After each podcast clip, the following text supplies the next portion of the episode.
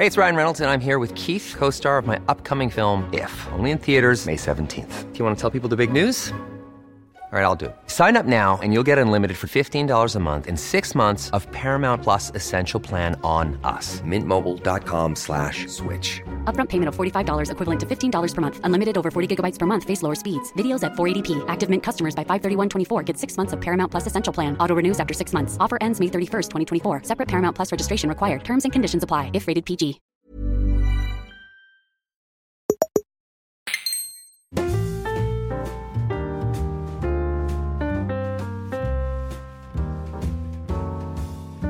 Hola, ¿qué tal amigos? Bienvenidos una semana más a En Crisis, el podcast en el que Pedro Ample y Xavi Robles, un servidor, hablamos de que la vida al final no es una crisis tras otra, sino muchas a la vez, todo el rato, y lo hacemos desde nuestra perspectiva como empresarios, emprendedores, creativos.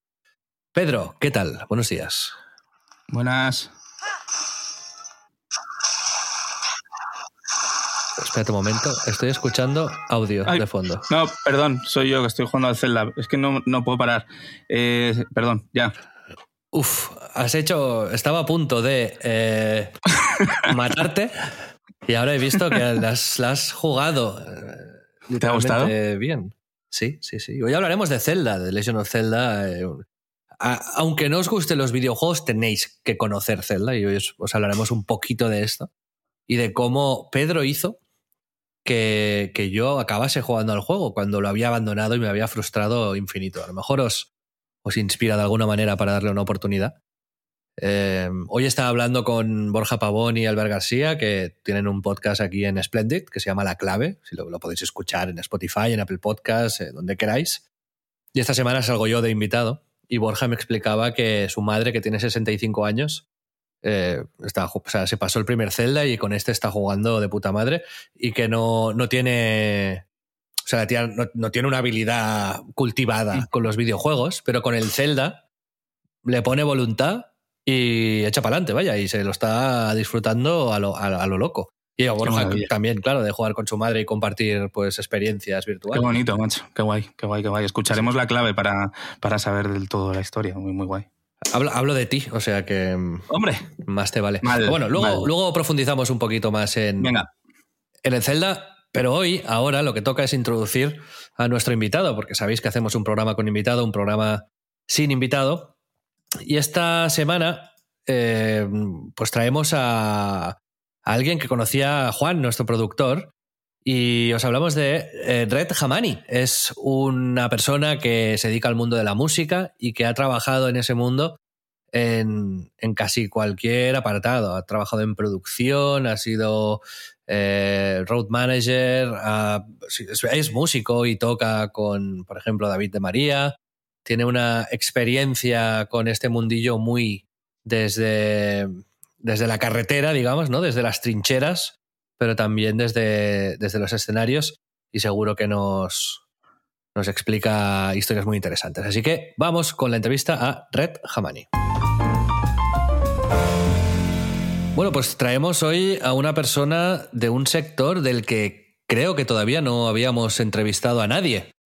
Eh, hoy tenemos aquí a Red Hamani, que ha sido y es un hombre muy polifacético, que ha hecho de todo un poco y que Pedro, a ti el tema de la música por, por familia también te, te toca muy cerca y supongo que algunas de las cosas que nos contará hoy Red, eh, pues tú tendrás cierta relación, cierta cercanía. Sí, y luego también todo el tema de, de, de que canto, ¿no? También para la gente premium del podcast, bien lo sabe. Los demás no os quedáis sin oírme, pero mi voz está disponible para, para la gente premium de Splendid. Poca, poca broma, porque Pedro tenía una banda, esto es historia para otro día, pero el que, el que toca yo creo que un poco mejor que Pedro y definitivamente muchísimo mejor que yo es Red, que, eh, ¿qué tal? ¿Cómo estás? Bienvenido. Hola, hola, ¿qué tal? ¿Cómo estáis? Encantado de estar aquí. Pues un placer eh, tenerte por aquí. Y si te parece bien, voy a hacer un pequeño repaso por, por algunas de las cosas que has hecho para que la gente te ubique, pero luego ya te empezamos a preguntar como locos eh, Venga, un montón de cosas que tenemos apuntadas. Corrígeme, evidentemente, si, si me equivoco. Tú naciste en Argelia, eh, a finales de los 70 y te fuiste de ahí a los 16 años con tu familia. Entonces empezaste a tocar la, guitarra, te empezaste a interesar por la música entonces y comenzaste a estudiar en el Liceo Francés de, Madrid, donde ahí pues hiciste, eh, bueno, seguiste, supongo que la música siempre te acompañó, ¿no? Y luego te fuiste a París a estudiar, a Francia. A Francia, a Lille, sí, al norte de París. A Lille. Mm.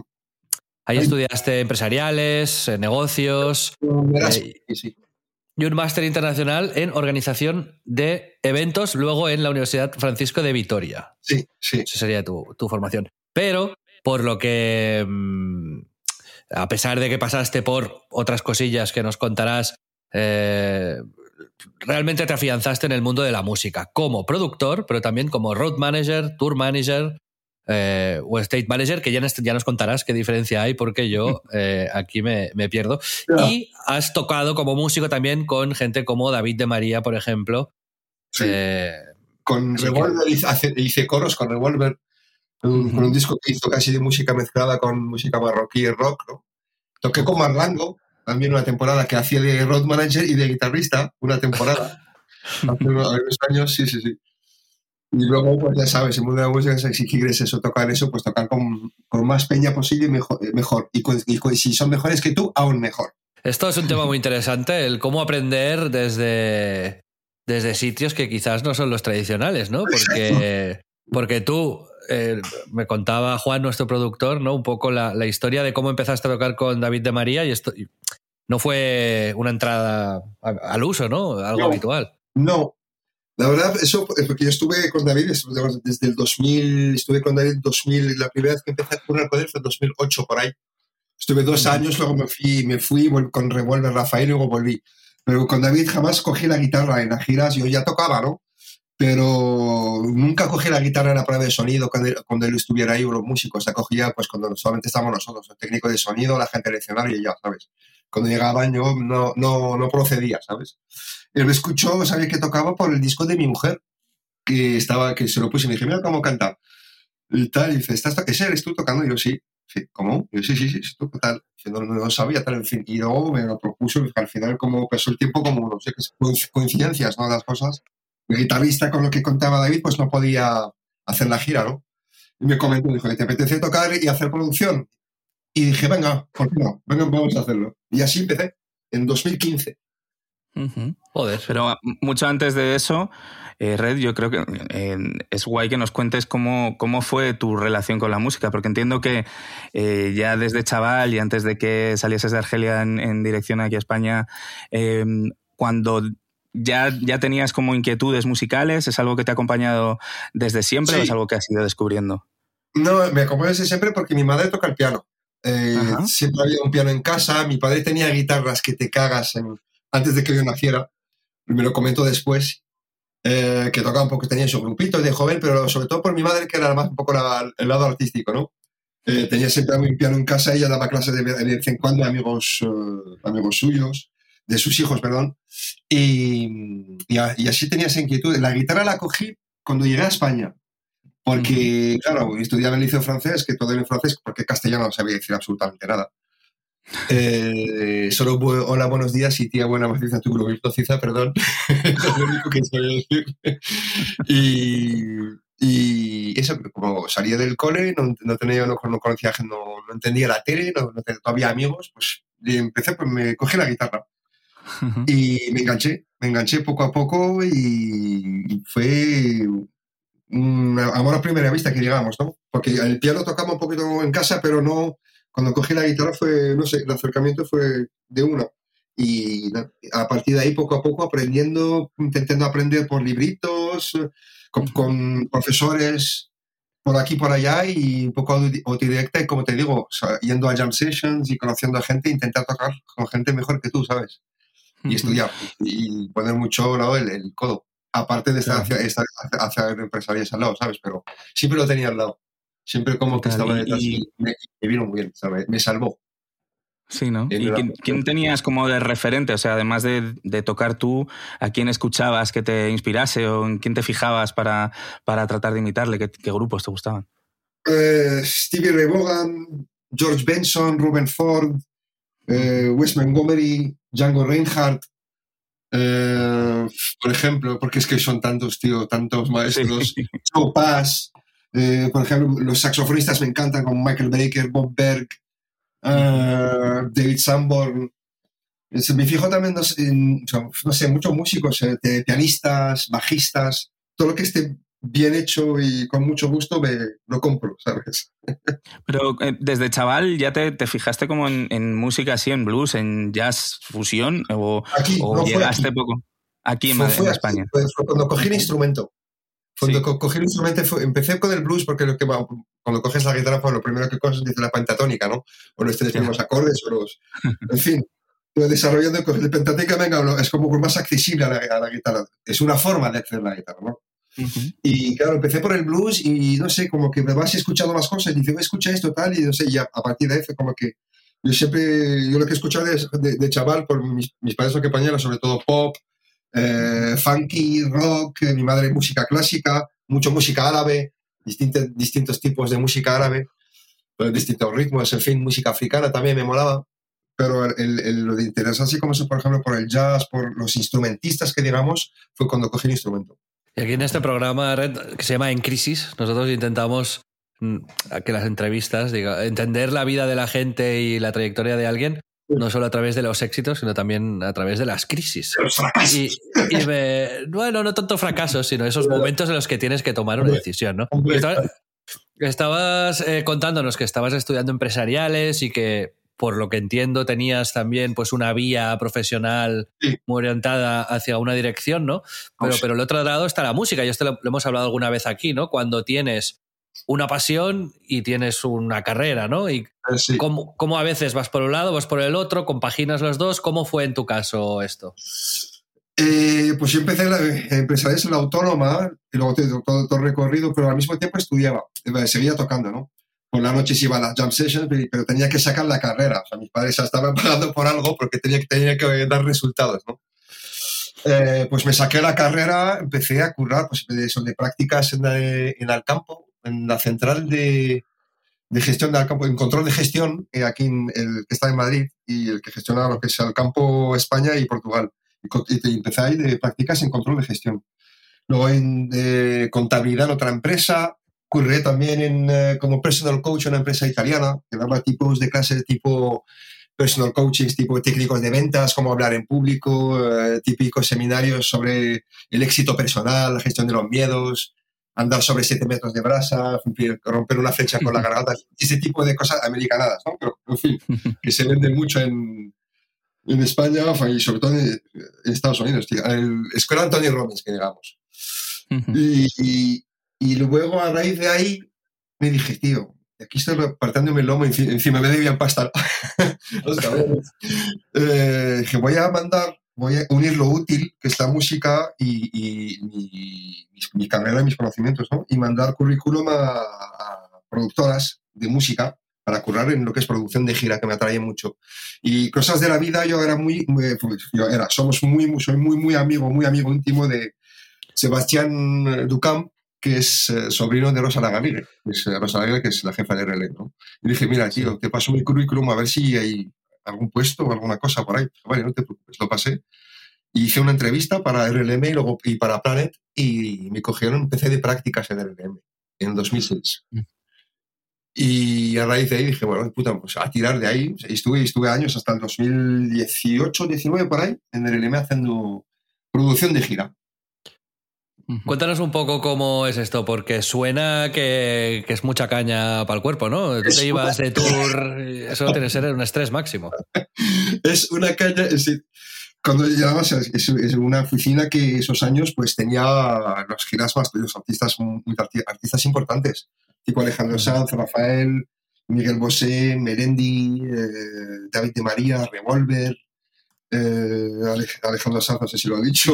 RLM es, es, como un, clásico, ¿no? Desde los 80 es como quien lanzó a Mecano, ¿no? Si no me equivoco. Y a Miguel Bosé, Mecano, Alejandro Sanz, eh, sí, fue, sí, claro, sí, sí, fue la, un poco Una la De management y de, y de conciertos, vamos, porque es la parte en la que contrasta. Representación y gestión de artistas, claro, gestión de imagen, en fin, de 360 hace una hora. Y aprendí mucho. Entonces, para mí fue mi primer contacto con el mundo de la producción, pues, fue a través de, de RLM. ¿no? Y aprendí rápido a base de caña, de hostia, porque ahí son una, cosa muy seria. Y aprendes, dices, a base de caña y aprendes al final. Y, dices, y, por eso sí, como dices tú, el, el ritmo para el cuerpo es acojonante, eso sí. Porque dormir poco, hacer kilómetros, eres el primero en llegar, el último en irte, cualquier marrón, cualquier cosa va hacia ti, como, como lo que es el tour manager o road manager, en fin, la gente producción está aquí para resolver, ¿no? Cualquier cosa. Entonces, claro, es mucha caña para el cuerpo, para, para la, la psiqui, ¿no? La psiquis. Y es, eh, en fin, es caña, es caña, sí. Pero si te gusta, la verdad, yo no veía los horas pasar. Yo me lo pasaba además bien haciéndolo, ¿eh? Si te gusta. Si no te gusta. Durante tantos años y, no perdiste no perdiste fuelle pese a la, a la, caña que era, como que entiendo que haces de ello tu, tu hábito, ¿no? Y tu, tu, oficio y al final se convierte en algo que llevas con normalidad, aunque, bueno, a mí, a mí siempre me ha parecido que la gente que trabajáis en giras y que en, grandes producciones que estáis hechos como de otra pasta y que, que de verdad, ¿eh? de haber trabajado alguna vez en, cosas de producción, es, es, increíble la velocidad a la que acabáis resolviendo problemas y cómo os enfrentáis a situaciones de mucho estrés con, con tanta naturalidad. claro, la experiencia, tenéis el estrés y luego tienes un buen equipo, pues las cosas van, claro cuando comunicación entre los compañeros y hay actitud de, de sacar las cosas para adelante, las cosas salen, ¿sabes? ¿Qué cosas aprendiste en esa época? Es decir, ¿qué, ¿cómo se tiene actitud para sacar las cosas para adelante?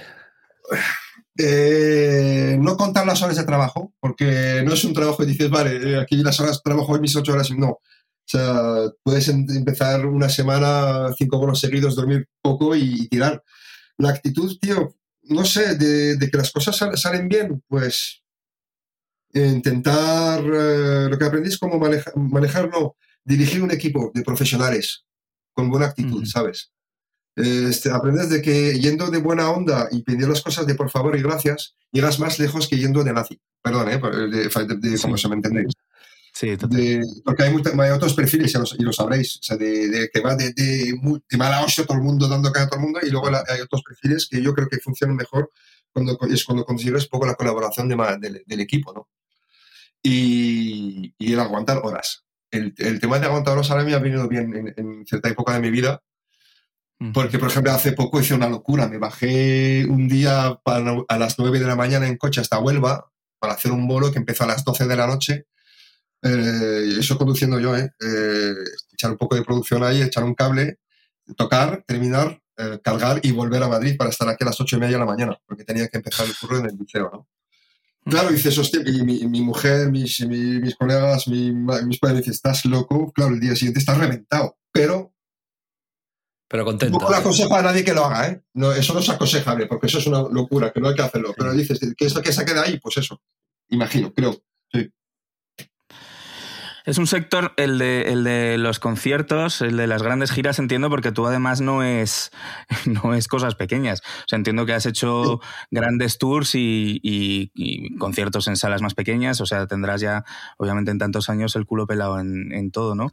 Eh, mi duda es, ¿cómo funciona eh, el mundo del directo ahora mismo? O sea, ¿cómo ves su evolución durante los años que llevas de carrera? ¿La evolución del directo? Sí.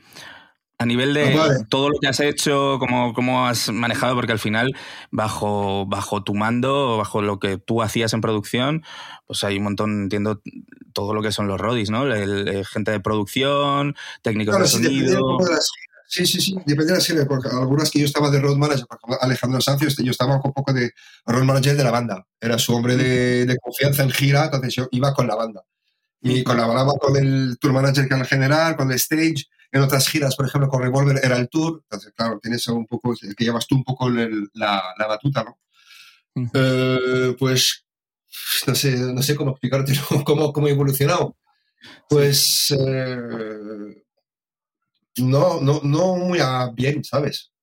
Aunque las, lo que es técnicamente hay, hay cosas ahora flipantes a nivel de grandes giras, Pero luego lo que estima un poco el perfil más bajo, pues la ha ido un poco mejor, eh, peor, perdón.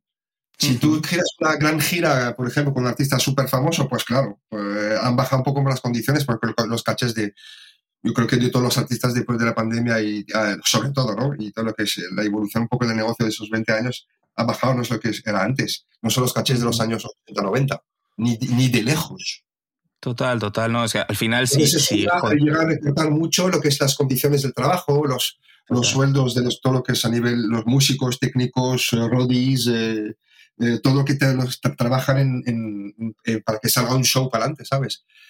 También afecta a ese nivel y, y, sobre todo desde la pandemia, aún más, aún más. Porque sabiendo que el sector va mal, dicen, no, es que ya hay poco curro y encima mira de que salimos. Ya, pero es que ya estamos a menos 30% de lo que estaba yo hace dos años y con la inflación que estamos, o sea que he perdido bastante más, ¿sabes? Yo no creo que, pero si tienes suerte y, no sé, estás en una gran pues sí, va, pero te digo, tampoco como antes. Pero que es un sector, un sector que percibes que está... Muy tocado, muy tocado. Tocadísimo. Sí. Y sin, sin mucha esperanza de volver a lo que era, ¿no? Habrá que inventarse alguna otra cosa. Sí, de hecho, se está, se está transformando. Por ejemplo, una anécdota, pues que ahora los festivales, la mayoría, pues eh, muchos pues se están acostumbrando a que llega un DJ con su pendrive y para adelante, ¿sabes? Y con un músico dos, pero cuando te mueves con banda, con técnico y tal, hay algunas empresas, no digo algunas empresas, que se quedan como hostia, ¿sabes? Que no están acostumbradas a eso. Hemos llegado hasta esto, ¿sabes? Total. Al final, si hay, si hay un territorio que, hablando de crisis, ¿no? Que viva siempre bajo la amenaza permanente de la crisis, esa es la música, ¿no? O sea, que es. Exactamente, yo, estoy en crisis desde, que empecé a dejarme la música. Joder, claro, es que tú además llevas justo los 20 años de, Empezó a convulsionarse y a readaptarse y sobreviviendo. Ah, bueno, la música lleva sobreviviendo desde siempre, pero quizás, bueno, seguro, de manera más intensa desde hace eso, justo estos 20 años de la crisis de Napster, las descargas de los MP3 y todo lo que vino después, ¿no? Eso es, porque te, te digo, un músico en los años 80, 90 te pegaba dos giras, es decir, con, o, con un artista grande, ¿no? En dos giras, en dos giras te compras una casa, te comprabas una casa. Ahora ni vamos. no, ni te la alquilas. Tienes que poner, eh, muchos USBs para, comprarte la casa. Exactamente. Hay que ser un PC con muchos puertos. Pues una, una cosa que, mm, que, supongo que debías de sentir, o me interesa saber cómo lo gestionabas o cómo lo veías, es algo que hemos hablado hace un momento, ¿no? Que es, tú estabas en la parte técnica de la gira ayudando a los músicos, haciendo posible que la actuación junto con el equipo con el que trabajabas se, se, hiciese bien, ¿no? Pero tú a la vez eres músico, tú estabas, con, son como los astronautas que viajan a la Luna, ¿no? Pero hay uno que es el piloto y se tiene que quedar dentro de la nave mientras los otros salen a la Luna, ¿no? Eh, yo no ¿cómo, ¿Cómo gestionabas eso? ¿Tú tenías ganas de dar el ¿Estabas constantemente pensando en dar el salto al escenario? ¿Estabas buscando tu oportunidad de convertirte en músico e ir tú de gira y que te llevase un eh, equivalente a ti o, no pensabas en ello? Claro que sí lo pensaba, claro, claro que sí, lo tenía de, delante y dices, yo también quiero eso, ¿sabes? Pero al mismo tiempo dices, vale, es que tampoco tengo el nivel para estar ahí. Entonces hay que seguir mejorando, hay que seguir estudiando. Os voy a contar una anécdota. Yo después de estar, de hacer de road manager con Ana Roja en 2006, cuando hizo la gira Fuerza del Destino, eh, cuando terminó la gira, la banda de Ana Roja fue, era una época que la misma, la, misma que la banda de Miguel Bosé, ¿no? Y cuando acabó la gira de Roja, ya nos estamos recogiendo, volvíamos de México. Eh, venga, hasta luego, chicos, hasta la próxima, tal y tal. Me viene el director musical, Miquel Rozoki, con Pedro Andrea, grandísimo guitarrista que trabajó muchos años con eh, Miguel Bosé, con mucha peña. Eh, dijeron, oye, que el guitarrista que teníamos pensado, pues no, no puede, ¿te apetece hacerlo tú? Y era para, antes de la gira de Papi Tour, eso que estaban preparando justamente la gira de Papi Tour. Y les dije, chicos, muchísimas gracias por la oportunidad, pero es que no, no me siento preparado. No, yo no me sentía preparado para, para asumir el rol de guitarrista eh, con un artista así, con músicos de, de, de, ese nivel, porque yo no me sentía preparado y fui sincero y dije, si digo que sí y la cago, me va a poner la cruz para el resto de mi vida. Mirando para atrás, ¿crees que fue un error? ¿Te has arrepentido nunca de esto? Lo pienso a veces, lo pienso a veces, pero te digo la verdad, no me arrepiento. Ahora iría, vamos, con los ojos cerrados. Pero, si me escuchas, ya sabes, pega un toque. Pero, pero no, no me arrepiento porque viví otras experiencias que tenía que vivir, supongo, em, y que, que, me, me ayudaron, que me ayudaron a ser mejor músico y un poco más... Sí, sí, sí, sí no, no me arrepiento, la verdad. La verdad que, te digo, si me pongo en situación, no sé si pudiera, hubiera, hubiese dado la talla, ¿sabes? Hombre, yo creo que cada uno siempre toma la decisión que puede con la información que tiene, ¿no? En ese momento, si no te sentías preparado, es que posiblemente no, no estuvieses preparado. Ya sea por, no por habilidad, sino quizás por, por pánico escénico, por falta de experiencia o por lo que sea, ¿no? Exacto, por falta de experiencia, sí, sí, no tenía. No, no, no. Por muchas cosas, en realidad. Que luego hay que. Sí, sí, tienes razón. ¿Y, cómo cambió para que, para que de pronto, pues eso, como nos contabas antes, pues eh, uno de los grandes nombres de la música melódica de los últimos, eso, 20 años en este país, que es como es David de María, eh, para que le dijeses que sí, ¿no? Para que te, te, involucrases. ¿Cómo fue? ¿Primero en estudio? ¿Fuiste al directo rápido? ¿Cómo, cómo fue esa colaboración? ¿Cómo empezasteis? No, pues eh, cuando escuchó el disco me dijo, en una fiesta me dijo, oye, ¿te apetece hacerlo? Y yo, pues claro. Pues son los temas y seguíamos de gira, que estaba, él estaba terminando una gira yo seguía de producción y mientras tanto pues me estaba mirando los temas de, para la siguiente, ¿no? Que venía, que se estaba preparando. Y fue así, fue pues eh, saqué los temas, fui al, al a ensayar con David, a ensayar y al bolo. Y a partir de ahí, hasta ahora. Qué bueno. Que ya no tenías miedo de, de echar para adelante. No, no, no, no, no, no, es que ya, ya va con, empecé con David ya todos esos años, ya desde el, ya, ya He hecho cositas con, con Revolver, con Marlango y escenarios típicos garitos en Madrid, de festivales. Eh, ya había hecho, he teloneado a Alejandro Sanz una época que estuve de guitarrista de una chavala que se llama Electric Nana, que también fue artista de RLM. Que es, es amiga mía, por cierto. Es ah, Mónica. Mónica, sí, sí, sí.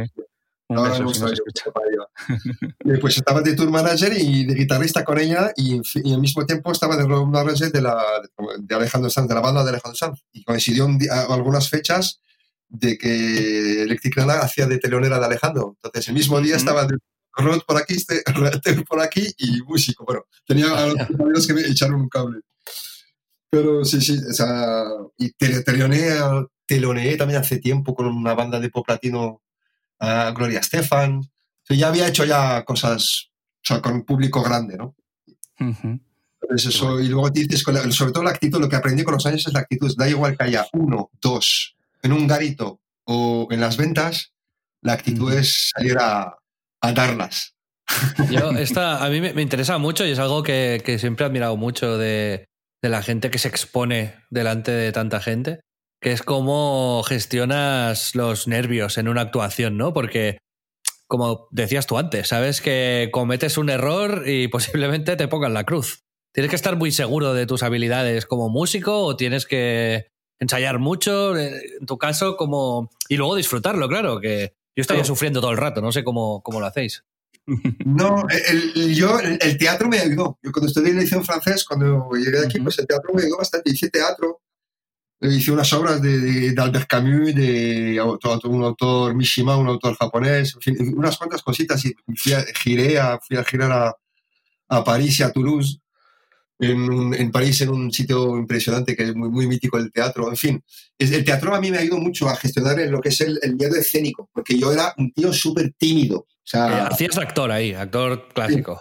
Sí, sí, claro, actor, sí, sí, actor. El teatro me ha ayudado muchísimo en ese aspecto, de, de un poco cuando subes al escenario, no es que te pongas una máscara, pero te intentas estar concentrado en, en todas tus, en todo en ti al 200%, ¿sabes? Y solamente, y no pensar tanto en todo lo que has estudiado, en todo lo que te has preparado, dejarte fluir en cierto momento, porque si piensas demasiado en lo que has estudiado, en tal, al final dejas de disfrutar. Eso sí, los temas te los tienes que saber mm, arriba, al revés, en diagonal, y en todos los tonos, en fin, cuando tocas un repertorio, ¿no? Digamos creo que así se gestiona y, está, y, escuchar a tus compañeros e intentar, te digo, con disfrutar con tus compañeros, porque la música para mí es eso, disfrutar con, con otros músicos, en crear música. Eso, te, iba, a decir, eh, justo mi, siguiente pregunta iba un poco por ahí, porque otra cosa que me fascina del mundo de la música y que solamente me lo imagino por, por lo que he visto en películas y en documentales es la vida que hay detrás de esos tours, ¿no? Que yo supongo que tendrás eh, cientos de miles de anécdotas que no podrás contar. si yo te contara. Sí, sí, sí, bastante. Eso, sí que sería en crisis, si tú nos contases. exacto, exacto. Pero es que en estas giras, pues, pues España, América Latina, Estados Unidos, pues sí, alguna, algún, que otro marrón, algún que otra anécdotas raras, de encontrarte en situaciones raras. Sí, unos cuantos, sí, sí, pero también... Lo del rock and roll y la excentricidad del mundo de las giras, o sea, es, es, verdad, no es una leyenda, ¿no? O sea, son cosas que luego se viven, de verdad. yo creo que es igual de verdad que en el mundo financiero, que en el mundo de la abogacía, que en el mundo de los, del after work, tío, ¿sabes? Sí. Mm, creo que, hay, creo que hay rock and roll en todas partes. Depende de, lo que de que tu cuerpo esté dispuesto a aguantar y lo que tu, y tu bolsillo te esté dispuesto a dar. ¿Entiendes? Total, creo que rock and roll es una actitud, ¿no? Porque puede ser, vamos, no sé Abogado, tú lo has dicho, los abogados tirando televisiones por el hotel. Sí, exacto, sí, sí, pero que haya un poco más de, que me, de locura, sí, claro, que estás de gira con, imagínate, viendo un mundo, viajando para aquí para allá, gente adorándote o adorándote, entre comillas, ¿eh? que mucha gente viéndote, apoyándote, vamos a decir, pues claro, pues eh, sí, sí, mola. Pues si yo no hice esas grandes giras, pero cada vez que hago aquí una cosa con David o con quien sea, cuando ves lo que, con lo que recibe la gente, es lo que te exiges a ti mismo. Y dices, hostias, que no puedo estar aquí como una momia no sin dar nada. Porque la música es esto, es estar con tus compañeros para intentar transmitir algo al que te, está, que, que te quiera escuchar. Es muy guay eso que hablas de todo el rato de, con tus compañeros. Efectivamente, es como parece que, que, no, pero la música es algo. Mm, tiene cosas, o sea, hay individualismo, hay egos, etcétera, etcétera, pero también hay mucha piña, ¿no? En, en el mundillo. Yo creo que tanto detrás de, digamos, el escenario como, como delante, es, algo básico y que creo que tú, por lo que nos cuentas, eh, pones muchísimo en valor, ¿no? Que, es fundamental poder estar a gusto y tener confianza con, la gente con la que, con la que giras con la que trabajas. Exacto, es que si no es imposible. Con el ritmo que uno que os contaba antes, que el ritmo, que os podéis imaginar el ritmo fuerte, si no hay esto, es que no, es inaguantable. Si no hay este tipo de actitud, las cosas no van para adelante, te lo aseguro. es imposible. Con, un ritmo así fuerte, tiene que haber confianza, tiene que haber. que también a veces explotan disputas y lo que sea. Te dices, las cosas a la cara y seguimos para adelante. Como te digo, estamos aquí todo para un, fin, que es llegar al concierto que todo salga bien. Que sea el técnico, que sea el road manager, que sea el músico, que sea el artista, que sea el manager. Todos tienen, tenemos este, es que yo, lo veo así, ¿eh? No, y sobre todo con la música siempre he visto de que es una, es una cosa de, grupo, porque se hace en grupo. O sea, la música también se creó como forma de comunicación, ¿no? Con los dioses, con, con, con, eh, otros seres humanos, con, no sé, con la energía. Y yo creo mucho en esto, que la música se hace en grupo. Estudia solo, eh, porque también supone mucho que estar dispuesto a sacrificar tiempo. Pues, no, tiempo no, sacrificar bastantes cosas. Eh, sí, es el, como dice, es el idioma universal, la música, claro que sí, es el, eh, ¿cómo se, cómo se llama el, idioma universal? Es eh, Sogento, ¿no? ¿Cómo era? Esperanto. Esperanto, eso. También Esperanto es la música, claro. o, la risa también, ¿no? La risa es universal, porque todos nos reímos, nos reímos del mismo idioma. Así es. Es como la música, claro, claro, total, total. Y por lo que te digo, pues para mí es una cosa de grupo, de grupo. Justo, justo. Y luego, Red, vino la pandemia. Y en la pandemia, como nos has dicho, el mundo, no, o sea, la industria eh, musical en general, como muchas otras, se pararon.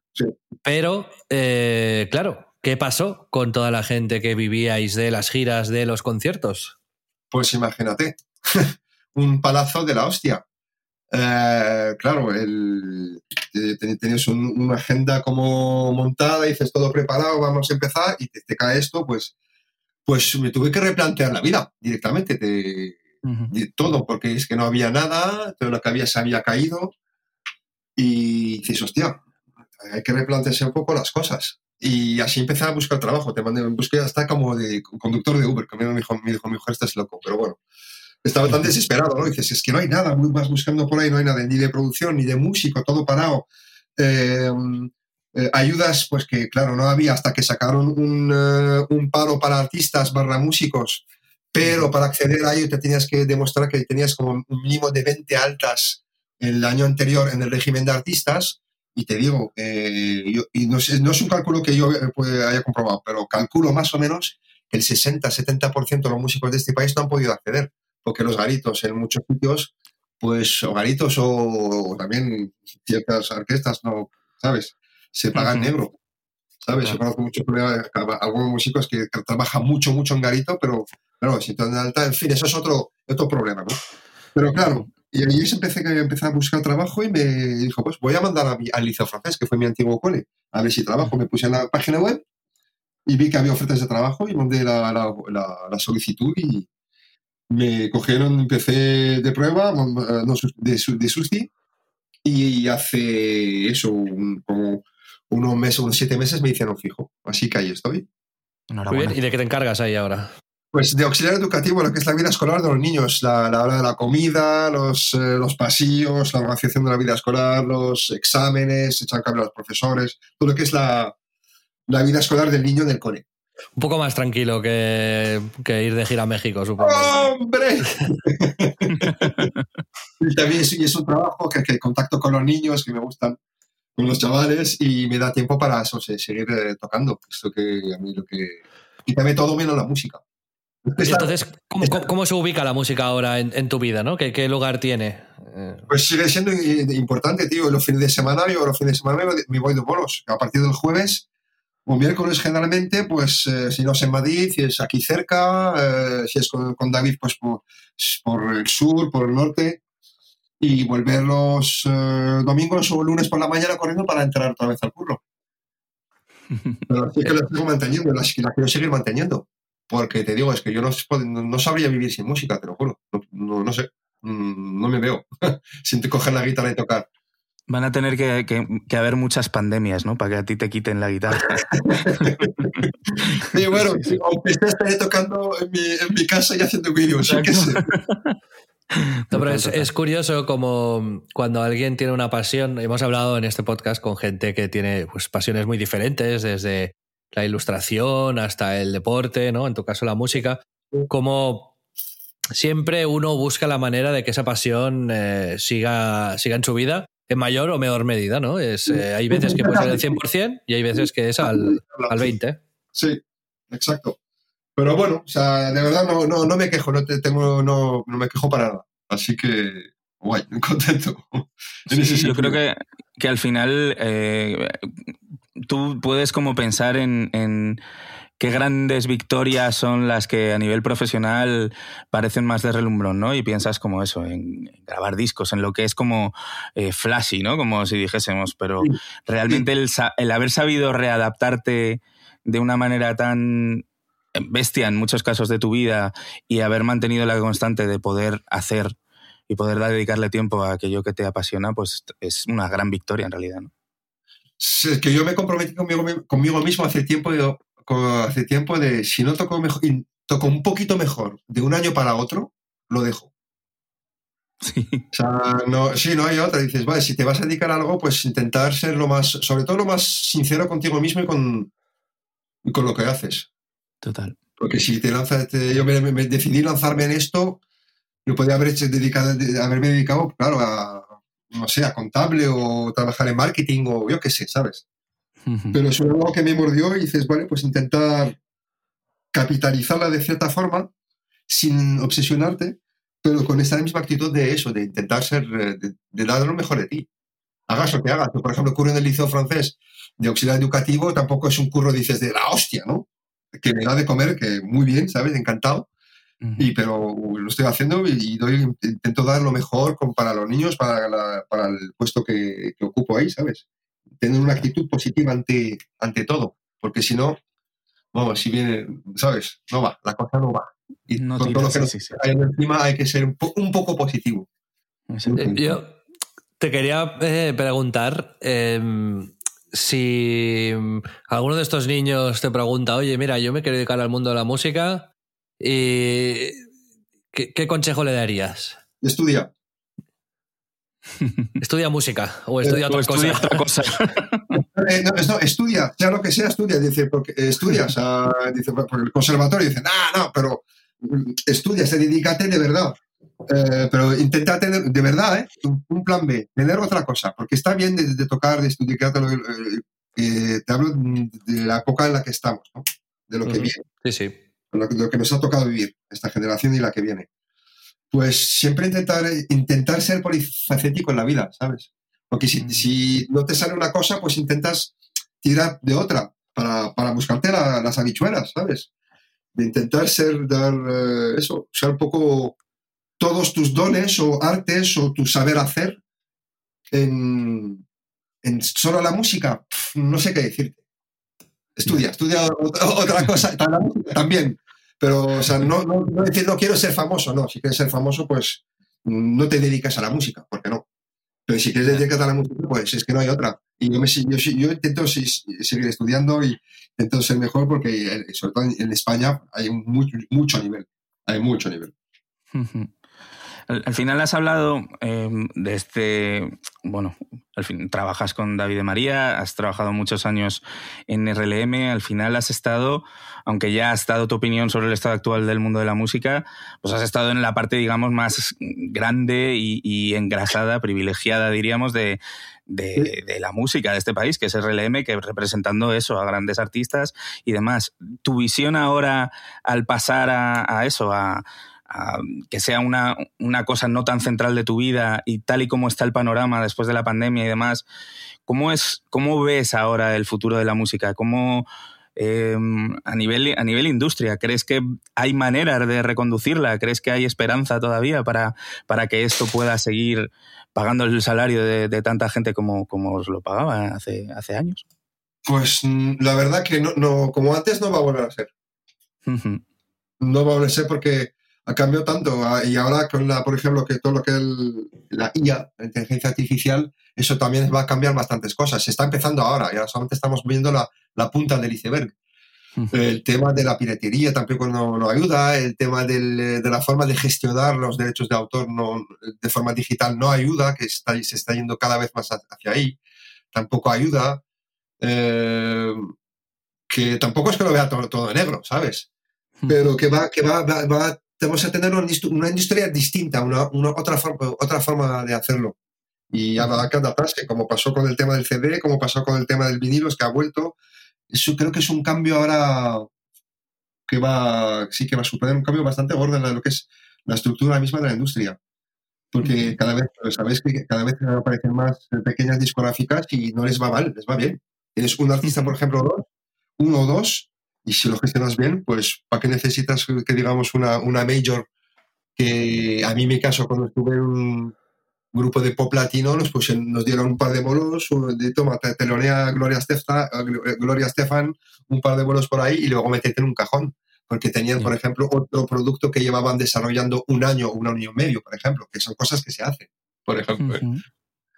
Pero que la cosa va, va a cambiar seguro. No sé si vamos a, seguiremos viendo grandes espectáculos y artistas que lo petan, seguro. Y lo siga viendo, siga viendo espectáculos de la hostia, pero no sé, no sé cómo decírtelo. Bueno, si, si, lo supieses, también te digo que, serías rico y, y presidente de, Spotify. Porque nadie, efectivamente, ¿no? Nadie, sabe hacia dónde va a ir esto. hace 20 años o 30, tú hacías dos giras te como músico, digamos, entre comillas, ¿eh? giras top, que digamos dos, tres años, dos, tres, eh, sí, giras y te comprabas un, podías entrar a una casa. Ahora es impensable. Toques con quien toques. Sí, sí, hay muchos oficios, ¿no? Como el yo que empecé también redactando artículos para revistas de papel. Antes me pagaban por una página 150 euros y al final pagaban 35. O sea, eh, por sí, ahora directamente ya no, no existe papel. Ya no Exacto. lo han quitado, no lo venden. Ya, total, ya no lo venden. Total. Y luego con el tema, por ejemplo, que el de cambio, pues el cambio fue más claro fue cuando justo durante la pandemia, cuando empezaron a abrir un poco la veda, ¿sabes? Para poder tocar por Madrid, algún que otro, pues me llamaron para tocar por 30 pavos. Hostia, o por 50. Sí, sí, sí, no, tío, es lo que hay, tal, así, mira que hay un bolo, mira cómo está la cosa, pues hay mucha gente que se ha aprovechado, pues claro. Y eso a todos los niveles. Sí, sí, sí. Bueno, pues eh, Red, si te parece, seguimos en el Premium un ratito, pero... sigo con ahora la música, esté como esté la industria. Yo seguiré con mi Ahí está. Muchísimas. Si queréis escuchar un ratito más a Red, que le vamos a hacer ahora unas preguntas así de, que yo quiero que nos cuente salseos de las giras. Eh, ahora, ahora se lo preguntamos en el Premium. Ya sabéis, si queréis escucharlo, como siempre, cada semana ponemos un ratito más de cada episodio en splendid.club. Y mm, Red, muchísimas gracias para, por haber venido aquí y habernos eh, dado tiempo. Muchas gracias. No sabía qué decir, pero vamos, me habéis hecho hablar, así que... de eso se trata. Muchas gracias. Venga, hasta luego, gracias. Muchísimas gracias, hasta luego. Bueno, Pedro, ha llegado el momento de, de Zelda. Yo sé que tú lo estabas eh, esperando. Para Literalmente que no sabe nada de videojuegos, déjame introducirlo. Es un juego que es para la consola Nintendo Switch, que es portátil, pero también la podéis conectar en la televisión. Y es una saga mítica de Nintendo. Cada cinco o seis años sacan un nuevo Zelda y suele ser aclamadísimo por la crítica cada Zelda, ¿no? Porque revoluciona el, mundo de los videojuegos de, una manera u otra. Y este en concreto, pues eh, siempre cuenta la historia, una historia pues muy épica, ¿no? de, pues de un mundo de fantasía en el que un joven tiene que pues, salvar al mundo, básicamente. Pero hay una mitología detrás, está muy bien construido, está, está muy guay. Y es un mundo abierto, es un mundo en el que pues a ti te dejan ahí suelto y tienes que decidir hacia dónde vas, cómo lo haces. No hay un orden, hay, digamos, tienes que hacer unas cosas, ¿no? Pero, pero el orden eh, te lo marcas tú y el ritmo también, ¿no? Hay gente que está 20 horas simplemente paseando por ahí haciendo misioncillas pequeñitas, hay otra gente que va más al grano, hay otra gente que se dedica a hacer construcciones, pues cada uno hace un poco lo que quiere, ¿no? Y eso a mí, Pedro, me abrumó al principio, ¿no? Tú lo viviste eso. Sí, sí, sí. Al principio, bueno, tú de hecho no jugaste al, Breath of the Wild, ¿no? Por un poco una sensación similar, ¿no? Si no me equivoco, el anterior, que es la, el juego un poco en el que se basa esta continuación a nivel del de, motor, vamos, el, propio juego en sí es, es básicamente arranca con la del mismo sitio y pusiste un tuit que paso a, a leer aquí para recordarte que se ha convertido eh, en, muy comentado y muy viral, tengo que decir. Dice Xavi Robles, arroba Xavi Robles en la red social twitter.com. Dice, dejo el Zelda de momento, lo haré con tu voz. dejo el Zelda de momento. Pocos juegos me han agobiado más en las primeras horas. Sensación de ir perdido, demasiado trabajo hacer cada cosa. Sensación de que me falta algo todo el rato. No es para mí. Le daré otra oportunidad, pero no creo que lo disfrute. Sí, sí. Y estaba plenamente en este mood, ¿eh? Es, al, principio del juego te sueltan ahí y es como, venga, chaval, haz cosas. Y yo necesitaba guía. Todo el rato me tenía la sensación de que me estaba equivocando, de que la iba a liar. De que... Y al final, en el juego, como en la vida, pues te tienes que preocupar un poco menos por algunas cosas y centrarte en, en disfrutar y en pasarlo bien tú, ¿no? Y a veces, pues simplemente es me lo dijo un tipo en los comentarios. Si a ti lo que te gusta es recoger manzanas en el Zelda, pues ponte a recoger manzanas. ¿Sabes? No, hace falta que hagas mucho más. Y yo cuando estaba a punto de dejarlo, este fin de semana nos vimos en Madrid y te trajiste a mi hotel la Switch con el aparato para conectarlo a la tele y te pusiste a jugar mi partida. Y entonces ahí yo le, pues le perdí el miedo viéndote jugar. Hombre, sea, digamos que te reconecté de alguna forma con, el, con las posibilidades que te ofrece este videojuego. Que bueno, me alegro y me, me congratula porque me hace otra vista. O sea, me, me, diste sí, casi sin querer, pero otra manera de enfocar el juego y otra manera de verlo, más desenfadada, más de no planear. Exacto. Y decidí, tomé la decisión de darle otra oportunidad, digamos, firme, no de, voy a jugar media hora más y ya está. De hecho, cuando nos fuimos del hotel y fuimos a hacer otra cosa, estuve pensando en el Zelda todo el rato. Sí. O sea, es, me lo dijiste, sí, me hizo muchísima ilusión porque a mí me había pasado la noche anterior, que yo me fui a la cama, de hecho yo también lo puse en Twitter, no se hizo viral, pero para mí fue la primera vez desde que era niño, desde jugar al Ocarina of Time, a un juego de Zelda antiguo, en el que me metí en la cama y seguía pensando el juego con tal fuerza que me, levanté de la cama otra vez a jugar. Y es como volver a sentir que tenía eso, 15 eh, años y, y, para mí fue muy reconfortante y de pronto ver como tú estabas sintiendo un poco eso después de haber estado jugando juntos un rato, pues fue, es ese tipo de magia la que creo que consigue este videojuego como gran cumbre artística que es, que, que, pasaría en cualquier otro medio, y seguro que muchos de vosotros habéis identificado esta sensación con cosas que os apasionen. Y, yo creo que, mm, no sé, que ese momento fue, fue guay y me alegró infinito que haberte transmitido mi entusiasmo infantil quizás con, esta, este juego. No, mira, es que justo nuestro compañero Albert García, que es eh, uno de los, eh, de los que llevan el podcast La Clave, entrevistó a Eiji Aonuma, que es el creador del Zelda. Y el titular del artículo es La clave de Zelda es compartir la aventura. Y literalmente es lo que me pasó a mí. Te salvó. Sí, sí, sí. Que hace, jugarla en solitario me deprimió y me agobió. Y en cambio compartir esa aventura con alguien, tal, ¿no? Y esto también ha sido cierto para muchos juegos en nuestra vida, ¿no? Que aunque fuesen juegos de una aventura para un solo jugador, cuando tenías amigos y amigas que lo jugaban en sus casas, ¿no? El, ir diciendo, ah, pues yo he hecho esto, he hecho lo otro, yo tal, yo cual, ¿verdad? Eh, es una gran parte de la experiencia y, lo que parece ser es que Zelda está construido para que así sea, ¿no? Para que luego viendo vídeos en internet o viendo streamings o hablando con otra gente que lo está jugando, el, juego toma otra dimensión. Hay una meta narrativa alrededor de Zelda porque puedes hacer tantas cosas que, cada vez que alguien te cuenta algo es un descubrimiento y más ganas de hacerlo tú. Así es, así es. Es, la magia que pocos, pocos videojuegos tienen para mí en, a este nivel, ¿no? De eh, capacidad de conexión, de, de, sensación real de, libertad, de puedo hacer mm, casi lo que quiera de una manera lógica, no hay, no hay trampas, no hay.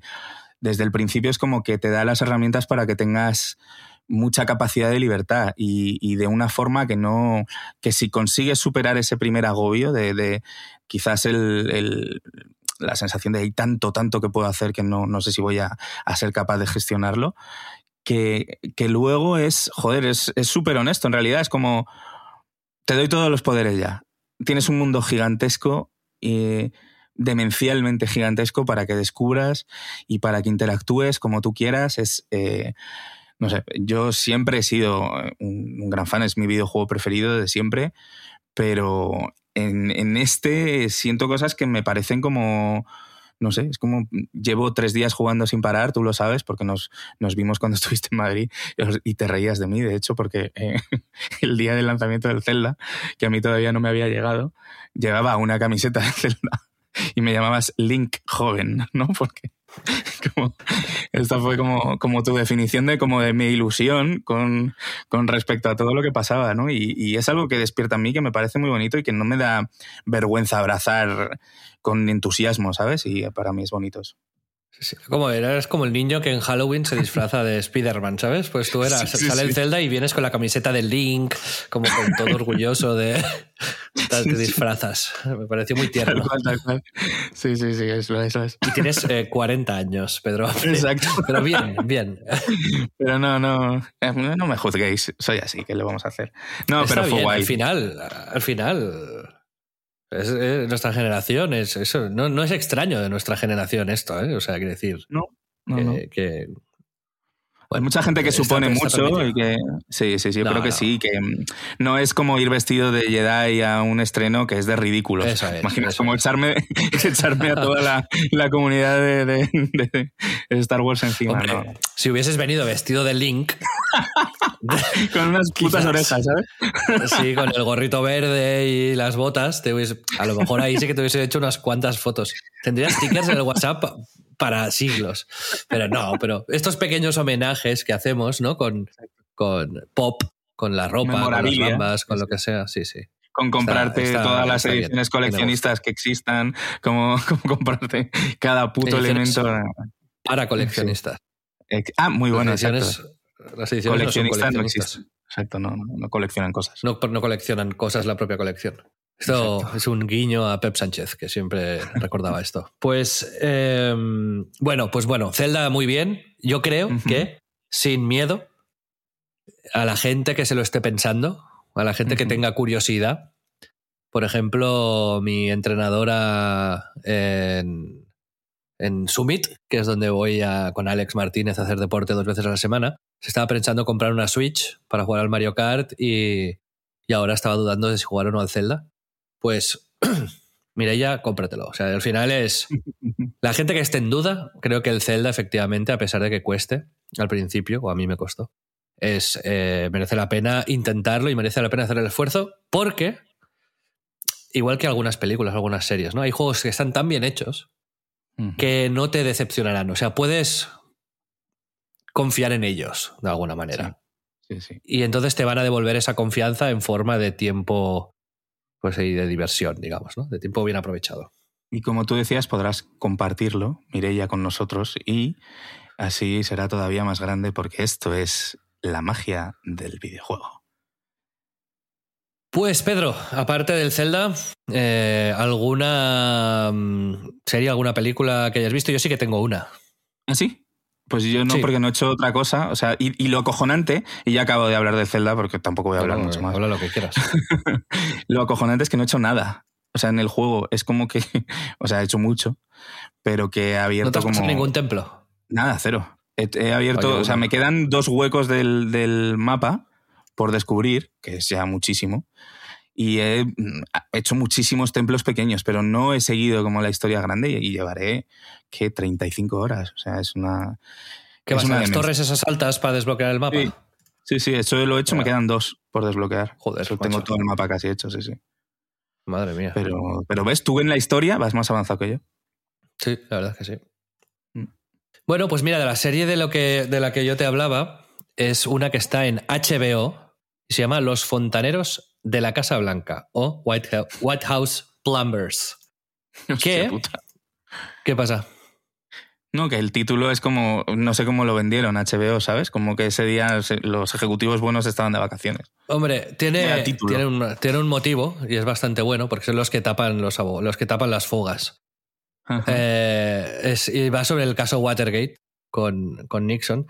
Uno de los creadores es David Mandel, por ejemplo, que lo conoceréis por haber trabajado en Curb Your Enthusiasm, por ejemplo, o en, en Seinfeld, de hecho, también. Es director y productor de Curb Enthusiasm y Seinfeld y ha escrito varios capítulos de Seinfeld, de hecho, de los, de los más buenos. Bueno, pues, eh, ejemplo, Sol, pues ya... El, de Bizarro Jerry no. la escribió, lo ha escrito él, el capítulo. Hostia puta. Que es uno de los mejores episodios ya, de todos. Ya voy a ver esta serie. Ya no tienes que decirme más, la verdad. Sí. Pero sigue hablando de ella, por favor.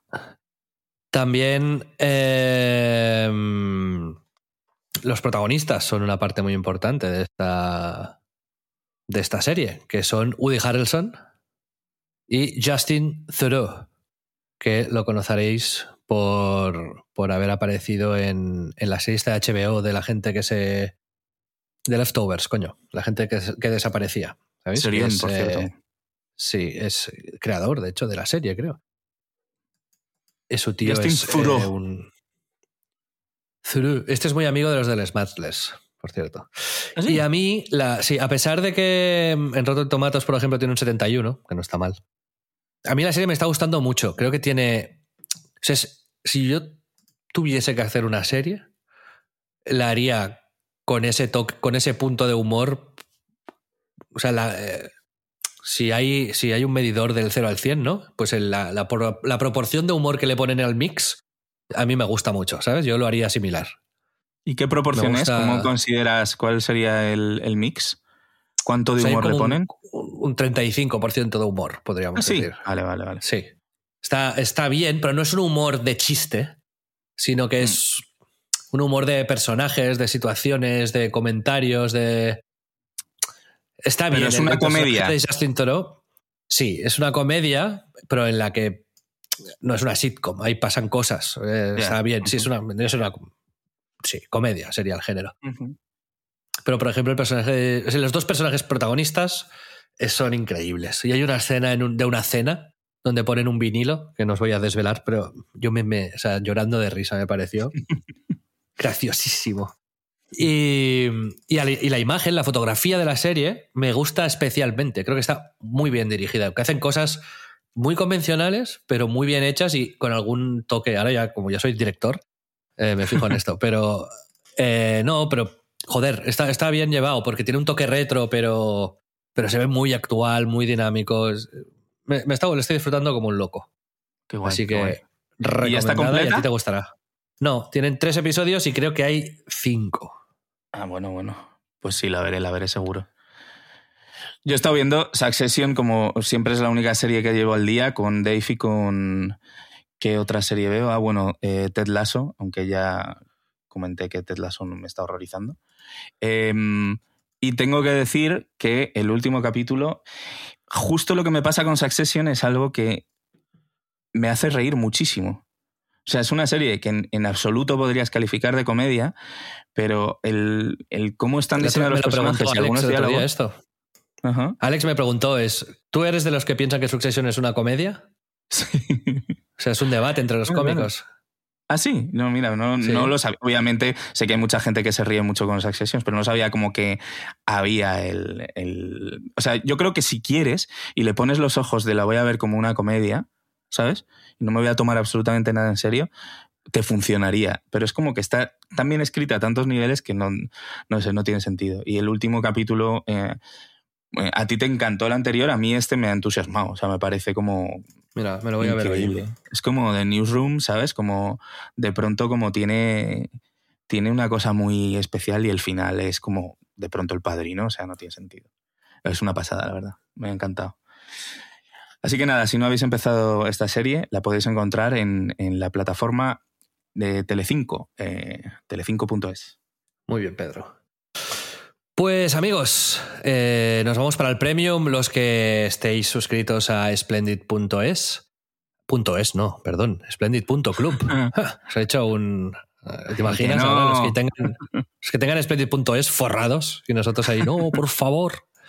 Os habéis splendid.club donde tendremos un ratito más de charla con eh, Red, nuestro invitado de hoy, y también tendréis acceso al Telegram, donde mm, está toda nuestra comunidad de pago y ahí compartimos enlaces y memes y bueno, estaba muy activo y estamos muy contentos con esto. Para todos los demás, amigos, nos vemos la semana que viene. Adiós. Un abrazo.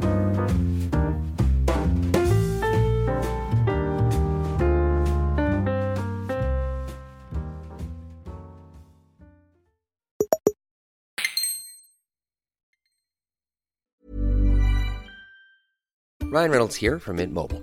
With the price of just about everything going up during inflation, we thought we'd bring our prices down. So to help us, we brought in a reverse auctioneer, which is apparently a thing. Mint Mobile unlimited premium wireless. Ready to get 30, 30, bit to get 30, bit to get 20, 20, 20, bit to get 20, 20, bit to get 15, 15, 15, 15 just 15 bucks a month. So, Give it a try at mintmobile.com/switch. slash $45 up front for 3 months plus taxes and fees. Promo for new customers for limited time. Unlimited more than 40 gigabytes per month slows. Full terms at mintmobile.com.